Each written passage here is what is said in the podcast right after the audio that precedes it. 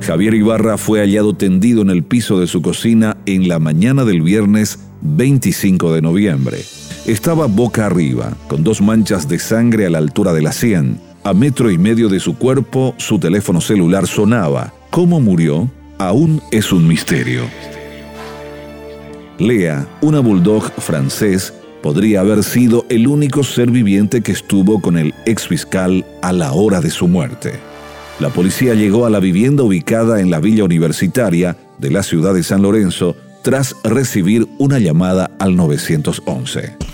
Fuimos alertados por un vecino que encontró al mismo sin vida en la cocina, en el interior de su casa, en la cocina. Durante sus últimas horas, el ex agente del Ministerio Público estuvo con sus hijos y su ex esposa. Estaba compartiendo con unos familiares hasta aproximadamente 20, 22 horas. Después de eso se habrá resonado en su domicilio. Y a priori lo que tenemos es que pudo haber ocurrido el hecho entre las 12 o las 2 de la madrugada, según me mencionó el médico forense. Ya en horas de la mañana fue la ex esposa quien advirtió que algo raro ocurría. Javier Ibarra no atendía sus llamadas. Máximo Torres y Aida María Villalba, el casero y la trabajadora doméstica del ex fiscal, habrían llegado casi al mismo tiempo a la casa. El primero a pedido de la ex esposa, la mujer porque era su horario de entrada laboral. A mí me llamó la señora Noelia Neumann, eso las 7, las 7 menos 2 minutos, pidiéndome un favor. Me dijo, haceme el favor, don Torre, y anda puede despertar a don Javier. Seguramente que se quedó dormido, porque ya le llamé varias veces y no contesta su teléfono.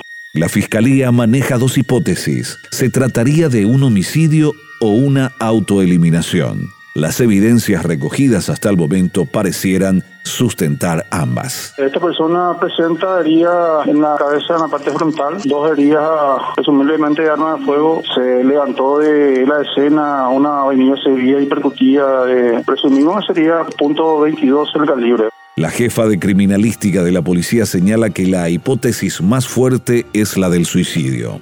Las características con las que eh, nosotros encontramos el cuerpo ya orienta a esa, hipótesis de que es una autoeliminación. Es que no se registra nada que te indique lo contrario. Cualquiera creería imposible que una persona se quite la vida con dos disparos, pero el médico forense Pablo Lemir explicó que puede ocurrir no es muy frecuente, pero sí se puede dar, sobre todo cuando estamos ante un arma automática, porque en el arma automática puede darse que se produzcan más impactos mientras el dedo esté apretando el gatillo. Pero, ¿qué pasó con el arma?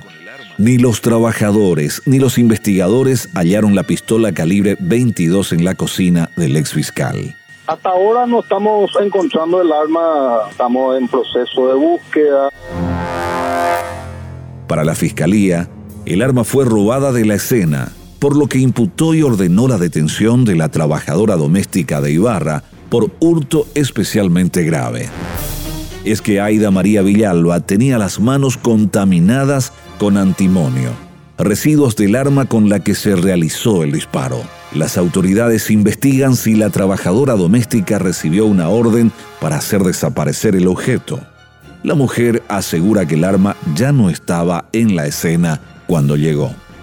Ningún momento, el arma no estaba ahí ese día, eso yo te puedo asegurar. Solamente el celular de la víctima y una caja de cigarrillos estaba a su lado. El casero Máximo Torres declaró lo mismo asegurando que ambos no tocaron objetos de la casa. Le dije a Aida, de acá nosotros vamos a retroceder, no vaya a tocar nada. Y salimos hacia el patio. Lo que sospecha es que la mujer pudo haberse contaminado al tener contacto con Lea, la mascota de Javier Ibarra, que salió a la calle por el portón semiabierto. Viste que esa perra, ella estaba prácticamente medianoche con su dueño muerto. Yo creo que Lea se habrá contaminado y habrá, inclusive habrá lamido algunas cosas por ahí. Y Aida pues agarró a la perra y yo creo que por ahí la contaminación. El caso está verdaderamente enredado. La fiscalía también indaga sobre una supuesta póliza de seguro de vida de Ibarra, algo que no sería posible cobrarse si se tratara de un suicidio. Los investigadores solicitaron informes a la Superintendencia de Seguros. Otra arista se abre ante el supuesto cobro de una herencia familiar. Y otra cosa para decir que ellos tienen conflicto por una herencia abierta, ¿verdad? Por el tema del padre. Hizo ciertas situaciones desde el punto de vista familiar. No obstante, vamos a seguir investigando.